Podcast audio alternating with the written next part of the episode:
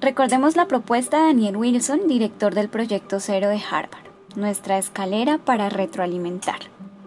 En el primer escalón observaremos clarificar, donde preguntaremos por información omitida.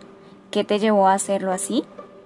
En nuestro segundo escalón está valorar, donde haremos énfasis en los puntos positivos del trabajo. Esto está muy bien porque en nuestro tercer escalón están nuestras inquietudes.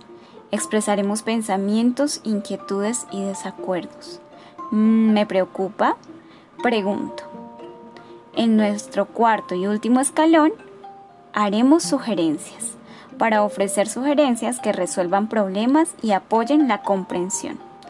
Mm, te sugiero que Así pues lograremos un aprendizaje profundo mediante una comunicación asertiva y la construcción del sentido.